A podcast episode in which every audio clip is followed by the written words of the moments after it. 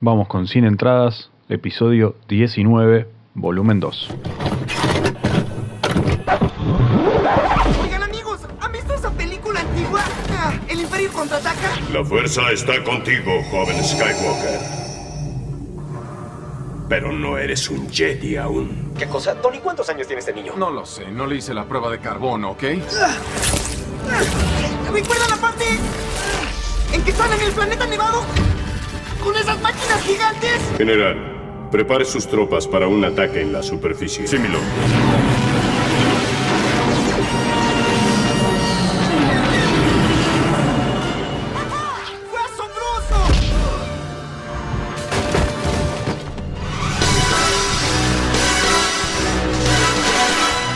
¿Qué tal amigos, amigas, amigues? Eh, Nos encontramos en un nuevo episodio de este podcast de cine que ya lo saben. Nos dedicamos a hablar de películas. Creo que todavía no nos dedicamos a hablar de series, pero no lo descartamos porque en agenda puede haber algunos capítulos en donde hablemos de algunas series. Hoy vamos a continuar algo que arrancamos el episodio anterior que tiene que ver con los villanos. Si bien en el episodio número 18 hablábamos de los asesinos seriales, no es la que vamos a seguir en el día de hoy, pero bien tranquilamente podemos continuar la línea de los villanos. Porque si tuviéramos que hacer por ahí un ranking de villanos en la historia del cine, bueno, obviamente lo pondríamos a Hannibal Lecter, por ahí también lo pondríamos a Darth Vader con toda su tragedia familiar a cuestas, pero que me parece sin dudas uno de los villanos más emblemáticos, cautivantes que ha conocido la pantalla del cine ha sido uno que nació en 1940. ¿De quién estamos hablando? Estamos hablando del Joker.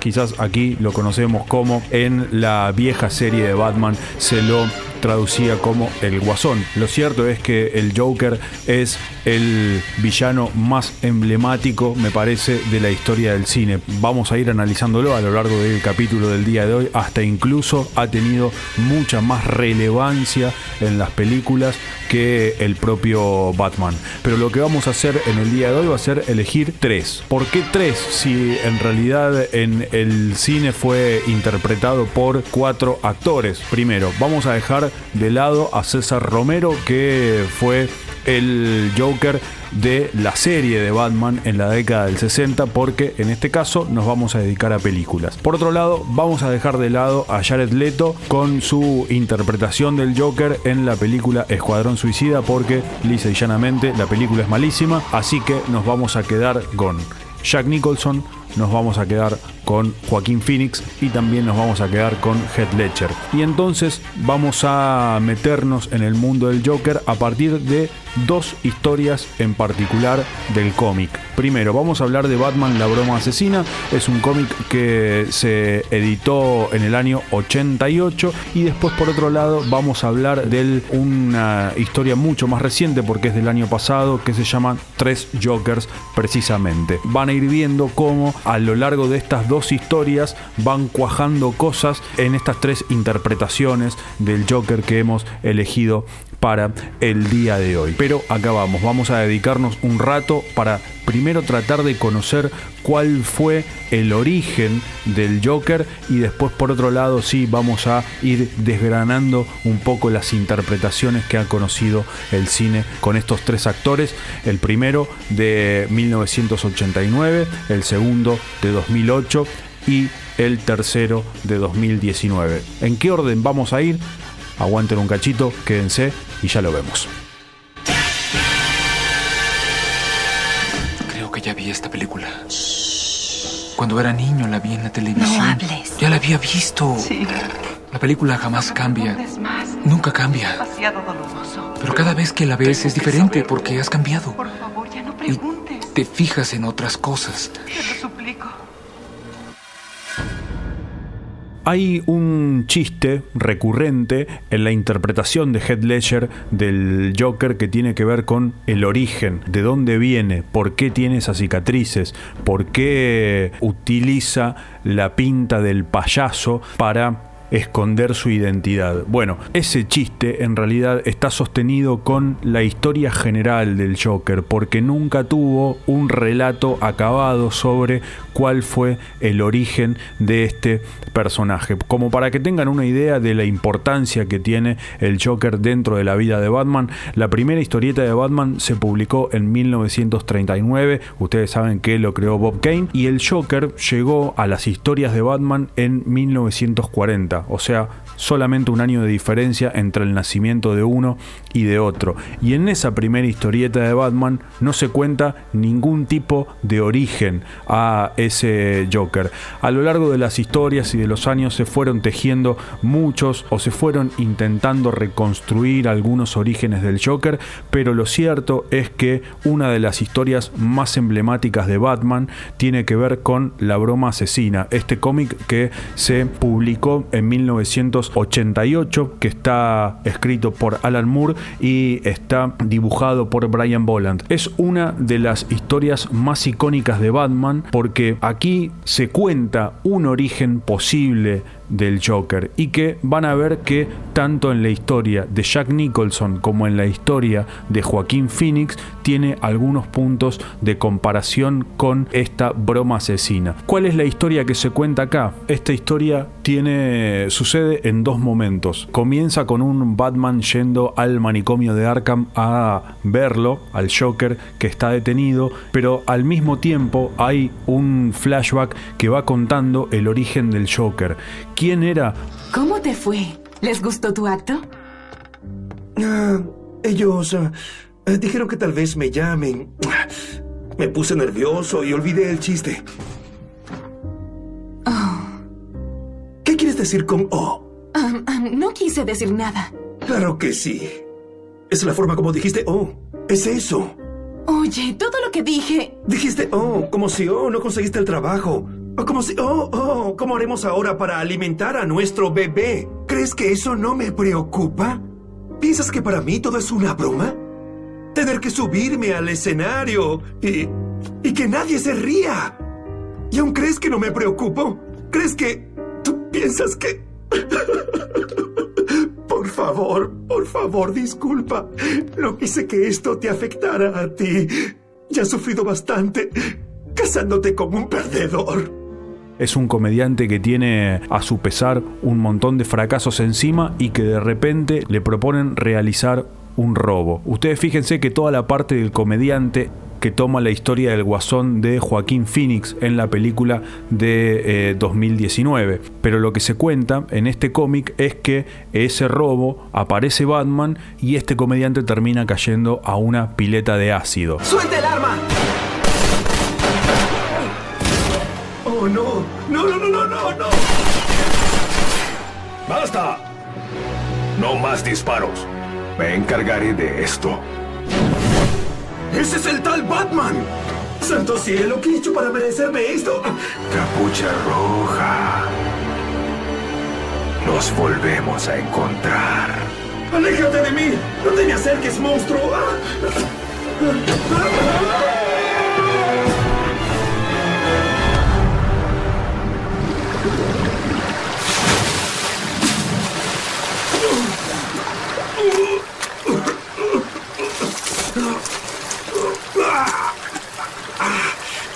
Esto arde, Ah, me duele todo.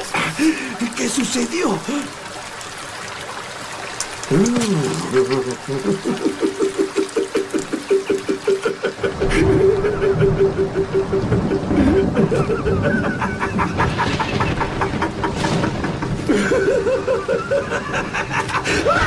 ha ha ha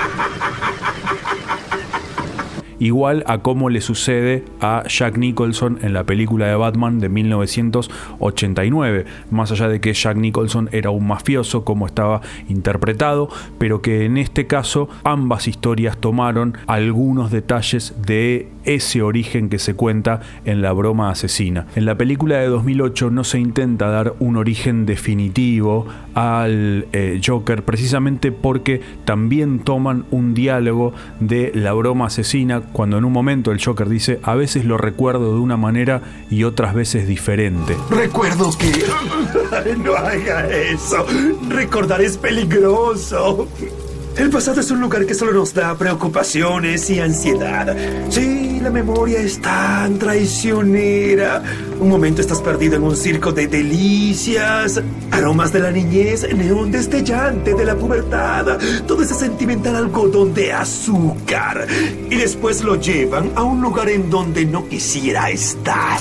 A un lugar oscuro y frío, lleno de humedad y sombras ambiguas que preferiría olvidar. Recuerdos que podrían ser viles, repulsivos y un poco brutales. Ese es el chiste que cuenta tantas veces cuando dice, por ejemplo, esto. Te ves nerviosa. ¿Son las cicatrices? ¿Quieres saber por qué las tengo? ¿Mm? A ver, tuve una esposa. Era preciosa, como tú. Y me decía que me preocupaba mucho. También que debía sonreír más. Ella apostaba y se hundía con los prestamistas. ¿eh? Un día le cortaron la cara. No teníamos dinero para las cirugías. No lo pudo soportar. Solo quería decirle que no me importaban las cicatrices. Así que me metí una navaja en la boca y me hice esto. A mí misma. Y luego de eso, no resistí a estar junto a mí. Estoy sonriendo siempre. Ah, ¿te gusta pelear? Me encanta eso. Entonces te encantaré yo. Lo cierto es que a lo largo de la película dice y cuenta tres orígenes distintos de esas cicatrices que tenía en la cara. Pero una de las cosas tan intrigantes del Joker es que precisamente no se conoce efectivamente cómo llegó a ser lo que fue, más allá que en dos de las interpretaciones que vamos a ver en el día de hoy hay alguna construcción de la trayectoria de por qué llega a ser lo que llega a ser, pero que en este caso seguramente tuvo que ver con las miradas de los directores y de qué manera se fue construyendo ese personaje. El Joker en realidad es un personaje que está basado en una interpretación de Conrad Bate de una película que se llama El hombre que ríe. Es una película de 1928 que precisamente el personaje principal está desfigurado y esa transfiguración que tiene en la cara es la sonrisa permanente. Bueno, a partir de ahí fue que los creadores del Joker para el cómic tomaron algunas líneas de ese boceto, pero la verdad es que en las historias de Batman nunca se termina de contar una historia definitiva. Sí por ahí la que se toma como punto de partida es esta en la broma asesina de Killing Joke y es la que tomamos en el día de hoy. Pero vamos a volver en algunos momentos a esta historia en particular porque van a ver que a lo largo de las películas también van tirando algunas líneas que se toman de esta historia tan icónica de Batman.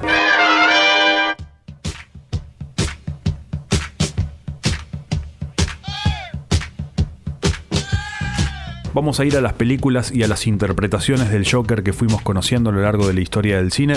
Acá vamos a hacer, sí, un ranking, los vamos a ir ordenando por a quien a mi entender van del mejor a la genialidad, en ese orden, porque me parece que las tres interpretaciones que hemos elegido en el día de hoy tienen cosas para rescatar de esa interpretación del Joker. Como les había dicho, nos íbamos a basar también en una historia que es del año pasado, que se llama Tres Jokers. Es una historia en la cual Batman de repente se encuentra con tres Jokers distintos a la misma vez. Y hay interrogantes en el aire sobre lo que sucede con el origen del Joker. ¿Cuál es el real? ¿Siempre Batman se enfrentó al mismo?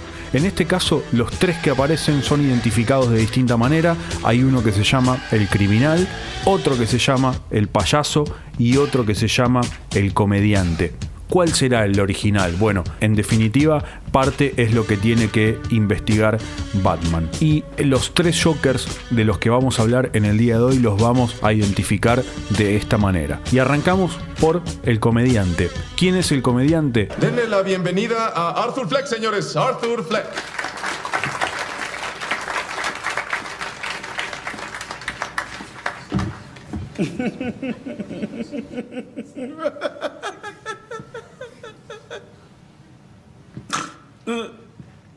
Hola, es un placer.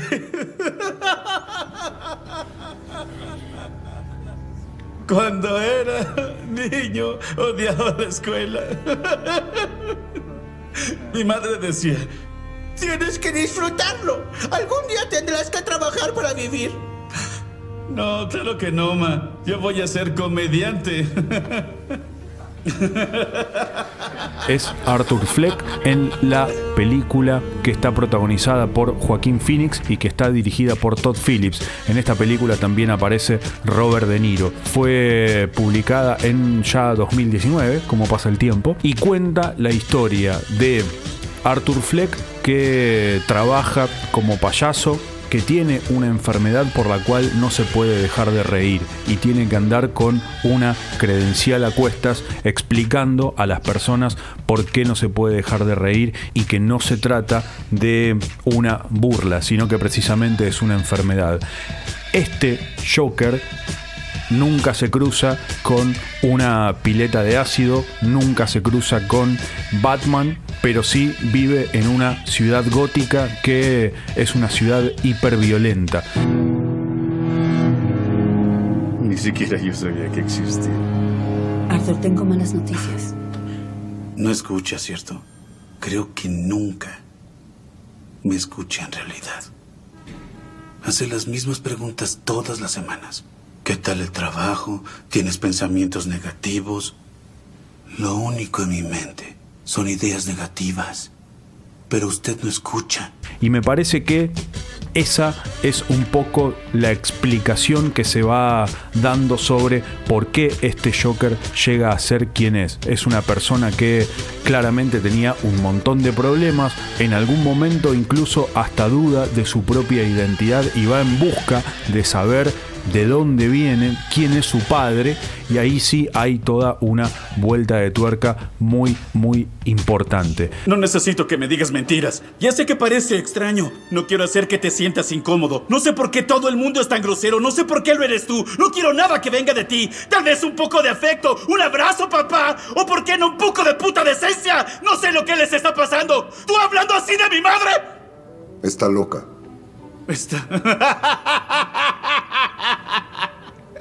¿Te parece gracioso? ¡No! ¡Soy yo! ¡Papá! ¡Soy yo! También es interesante en esto cómo se va construyendo esa ciudad gótica también hiperviolenta y cómo esa violencia social atraviesa a una persona que tiene una enfermedad. Quizás acá se pueden preguntar, bueno, pero ¿por qué lo ponemos en el puesto número 3? Bueno, cuando vayamos a las siguientes dos películas quizás estará un poco más explicado, pero lo que podemos decir acá es que, y como decíamos en la introducción de este capítulo, el Joker es el Joker porque también enfrente tiene a Batman. A ver, la interpretación de Joaquín Phoenix es impresionante, incluso ha ganado el Oscar al mejor actor por su interpretación, la verdad que es impresionante lo que hace con su cuerpo, con sus gestos, pero más que una película del Joker, me parece que Todd Phillips, el director de la película, lo que hace es tomar a un personaje muy conocido para hablar de la violencia de una sociedad. Todo el mundo es horrible estos días. Suficiente para volver loco a cualquiera. Ok, ahí está, estás loco. ¿Así te justificas por matar a tres jóvenes? Nah, no eran tan afinados como para salvar sus vidas. Ay, ¿por qué está todo el mundo obsesionado con esos tres? Si yo fuera el que cayera muerto en la acera, pasarían encima de mí. Paso a su lado todos los días y nadie me nota, pero esos tres, ¿qué? ¿Por qué? ¿Por qué Thomas Wayne lloró por ellos en televisión? ¿Tienes un problema con Thomas Wayne o qué? Sí, sí, lo tengo. Ya fue demasiada autocompasión, Arthur. Solo estás inventando excusas por matar a esos jóvenes. No todo el mundo, y es en serio, no todo el mundo es basura. Tú eres una basura. ¿Yo? ¿Soy una basura? ¿Por qué soy una basura? Pusiste mi video. Me invitaste al show. Solo querías burlarte de mí. Eres como todos los demás. ¿Tú qué vas a saber de mí, amigo? Mira lo que pasó por lo que hiciste, a lo que llevó. Hay revueltas en las calles. Los policías están en estado grave. Tú te ríes, te ríes. Hoy mataron a alguien por lo que tú hiciste. Ya sé. ¿Qué te parece otro chiste, Murray? No, ya fue suficiente de tus chistes. ¿Qué obtienes? No lo creo. ¿Cuándo cruzas Ya un enfermo mental solitario con una Se acabó. sociedad que lo abandona y lo trata como una porquería? ¡Te voy a decir lo que obtienes! ¡Obtienes lo que putas mereces!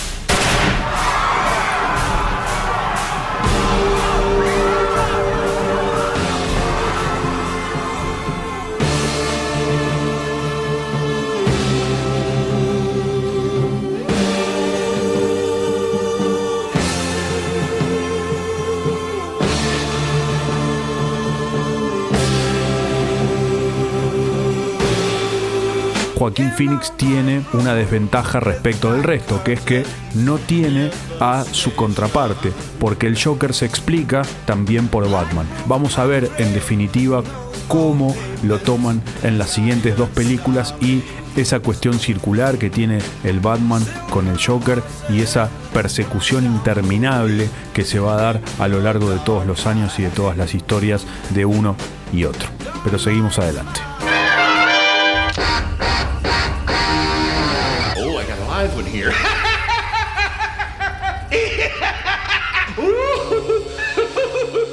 El segundo Joker que aparece en el cómic que elegimos en el día de hoy es el payaso. El Joker payaso, en este caso, es el protagonizado por Jack Nicholson en la película de Tim Burton en el año 1989. Fue tan icónica esta interpretación de Nicholson de ese Joker que durante mucho tiempo hubo mucho reojo y era como un desafío muy importante para alguien volver a interpretar a un Joker en el cine. Por eso llevó también tanto tiempo. Pero lo cierto es que este, Jack Nicholson, también asumió un riesgo muy importante porque recordemos, como les decíamos eh, al comienzo de este podcast, que Batman venía de la serie que acá se pasó por, por televisión en la década de los 60 y que teníamos una mirada de Batman que tenía que ver con ese Batman de Adam West. Y en este caso íbamos a conocer una mirada muy oscura de Tim Burton, personificado a ese Bruce Wayne y ese Batman por Michael Keaton y un Jack Nicholson que en este caso también mostraba una historia del Joker que era Jack Napier, que era un mafioso que se cae en una pileta de ácido y termina prácticamente deformado. Y por eso es que se transforma en el Joker. ¿Quién diablos eres? Soy yo, tu amorcito.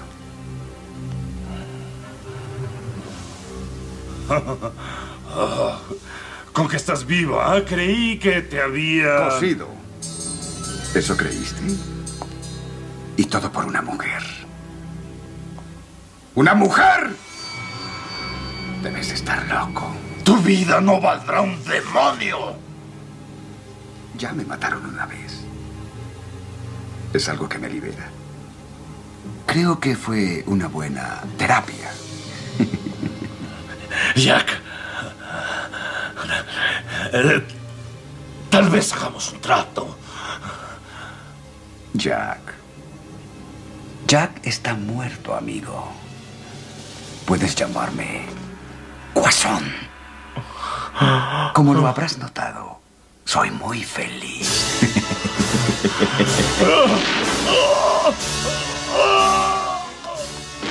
Tim Burton sufrió muchas críticas con esta película y hasta incluso muchas críticas del propio Warner por haber hecho la película tan oscura. Iba a tener una segunda parte que fue Batman Vuelve, también dirigida por Burton en el año 92, que era todavía mucho más oscura que la primera, con lo cual ahí ya después Warner dijo, bueno, listo, ya está, llegamos hasta acá, vamos a cambiar de director y ahí hicieron un desastre con las películas que siguieron de Batman.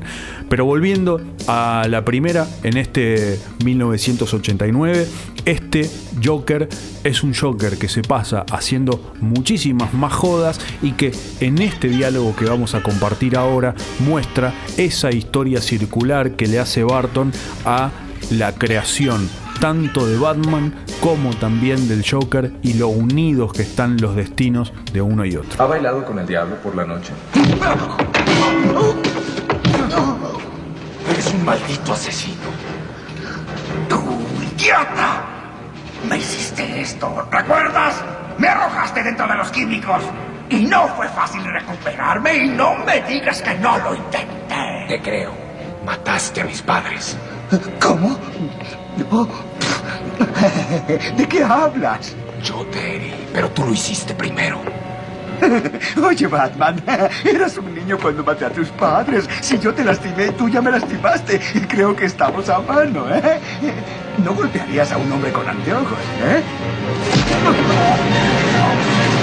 A lo largo de la película, el Joker aparece haciendo muchas bromas, tétricas bromas, como también aparece a lo largo de muchos cómics el propio Joker. Pero que además también acá se ve quizás un poco más tímidamente de cómo el Joker que dejamos para el final lo deja por ahí más plasmado, que era esto de la anarquía, el caos y la violencia. ¿Y qué es esa estúpida risa? La vida me satisface. ¿Y si decimos que no? Bueno, Rotelli. Ah, nadie quiere una guerra. si no hacemos negocios, podremos estrechar nuestras manos.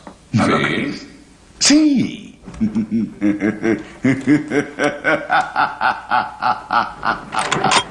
Antoine no logró quitarme la sonrisa. Estás loco.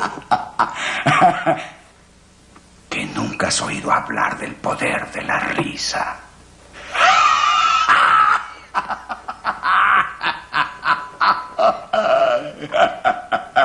¡Largo de aquí! Pero quien se animó a volver a encarar a este personaje fue nada más y nada menos que Heath Ledger con el mejor Joker que conocimos hasta ahora en el cine. Apuesto a que el guasón te dijo que me mataras en cuanto subiéramos el dinero. No, no, no, no, no, no. Mataré al chofer del autobús. ¿Autobús? ¿Cuál chofer de autobús? ¿Te crees muy listo? El que los contrató va a hacer lo mismo contigo. Antes los criminales tenían fe, honor, respeto. Mírate, ¿en quién crees? ¿Qué fe tienes? Yo creo que lo que no te mata solo te hace más La saga de Christopher Nolan con Batman se inició en 2005 con Batman Begins. Después vino The Dark Knight y después vino The Dark Knight Rises. Esas tres películas son muy buenas, las tres, quizás la mejor trilogía de un superhéroe, en este caso Batman, y como ya he dicho en alguna oportunidad, The Dark Knight es la mejor película de superhéroes a mi gusto de la historia del cine. Pero además hay que valorarles también una cosa, que fue rescatar el personaje de Batman después de lo que fue lo catastrófico de las películas de Joel Schumacher con el Batman de Val Kilmer y de George Clooney, que realmente fue un desastre absoluto. Pero estas películas de Nolan reconstruyeron ese personaje y en 2008 finalmente se conoció The Dark Knight, que fue una apuesta muy osada en este caso porque era retomar el personaje del Joker que iba a ser interpretado en este caso por Heath Ledger. Ustedes saben que después de esta interpretación, al poco tiempo, Heath Ledger se, te- se terminó suicidando y ganó el Oscar póstumo por esta interpretación también del eh, Joker. Pero que en este caso, en el cómic que nosotros elegimos para ir abordando cada uno de los Joker, es el que se conoce como el criminal. Es un Joker que no está dedicado más a la cuestión del manejo de los químicos, como era por ejemplo el Joker de Nicholson, sino que está dedicado a implantar el caos y la anarquía en esa ciudad gótica. Introduce algo de anarquía.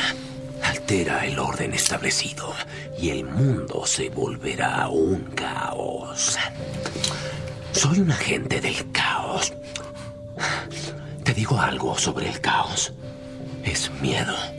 Y en este caso también está muy inspirado en el Batman de la broma asesina, en ese Joker que aparece allí, porque en la novela gráfica hay una tortura psicológica que le imparte el Joker a el comisionado Gordon, que en la película esa tortura psicológica se la hace a Harvey Dent, pero que en una y otra oportunidad dejaba en claro cuál era la motivación del Joker y lo que le costaba a Batman entender qué era lo que lo movía, porque estaba acostumbrado al mafioso que busca poder y dinero, mientras que el Joker lo único que buscaba era llevar el caos y en una espiral de violencia a toda una ciudad. Pero esta personificación de Heath Ledger tiene un momento pivotal en la historia de Batman y el Joker cuando están frente a frente. Aquí estoy.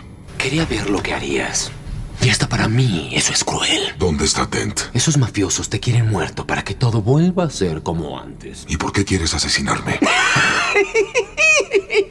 no, yo no quiero asesinarte. ¿Qué es lo que haría sin ti? Tú eres la otra parte de mí. Yo no soy un monstruo. ¿Dónde está Dent? Tienes tantas reglas y crees que te salvarán. ¿Dónde están?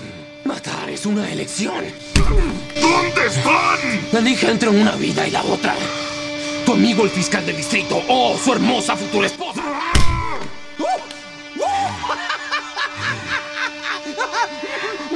Tú no tienes nada, nada con que amenazarme. Nada que me puedas hacer con toda tu fuerza. Esta película sin dudas fue un ícono de cómo se personificó al Joker. Es realmente una genialidad lo que hizo Heath Ledger con esta interpretación. Como ya le dijimos, tanto es así que le terminó valiendo un Oscar. Lamentablemente se terminó suicidando a los 28 años. Era un pibe muy pero muy joven y esta interpretación del Joker también dejaba mucha lectura social y psicológica como el Joker de Joaquín Phoenix, aunque en este caso no es una lectura por ahí tan sociológica, sí psicológica, porque va directamente a las motivaciones y a lo que movía a este personaje a hacer lo que hacía, mientras que en la película de Todd Phillips, la del 2019, ahí hay más una explicación de por qué termina como termina, para mí de una manera demasiado lineal, en, en este caso siendo un asesino que provoca el caos en una ciudad. Pero lo cierto es que esta interpretación de Heath Ledger hasta ahora es la más importante de la historia del cine. Así que, en realidad eres incorruptible, ¿no es así? ¿Eh? No, no vas a matarme por algún sentido inadecuado de moralidad. Y yo no te asesinaré porque tú eres muy divertido. Creo que nuestro destino es hacer esto eternamente. ¿Qué hiciste? Tomé al caballero blanco de la ciudad y lo rebajé a nuestro nivel. No fue difícil. La locura, como sabrás, es igual que la gravedad. Solo necesitas un empujón.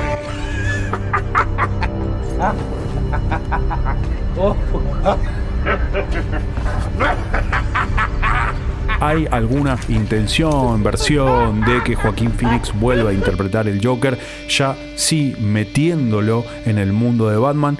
Veremos ahí cómo es esa apuesta. La verdad es que se correría un riesgo importante y hasta incluso hacer una película del montón. Pero sin, sin dudas, esa excelente película protagonizada por Joaquín Phoenix dejaba ahí como muchas ganas de más. Ahora, esta interpretación de Heath Ledger en The Dark Knight es realmente impresionante y hasta incluso irrita por momentos porque ves esa impotencia que sienten todos a su alrededor de entender qué era lo que pasaba por esa cabeza.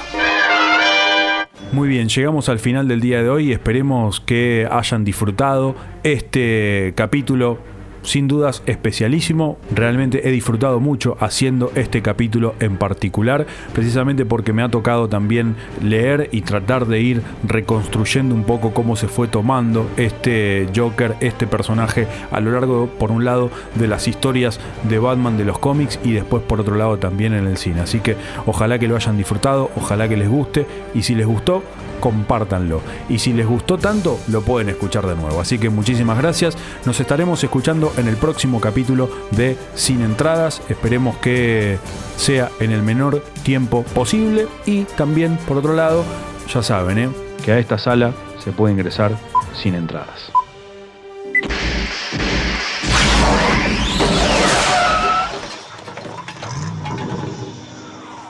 Marty, tienes que volver conmigo. ¿A, dónde? De vuelta al futuro. Retroceda, no hay suficiente camino para alcanzar 88 millas. Camino. A donde vamos no necesitamos caminos.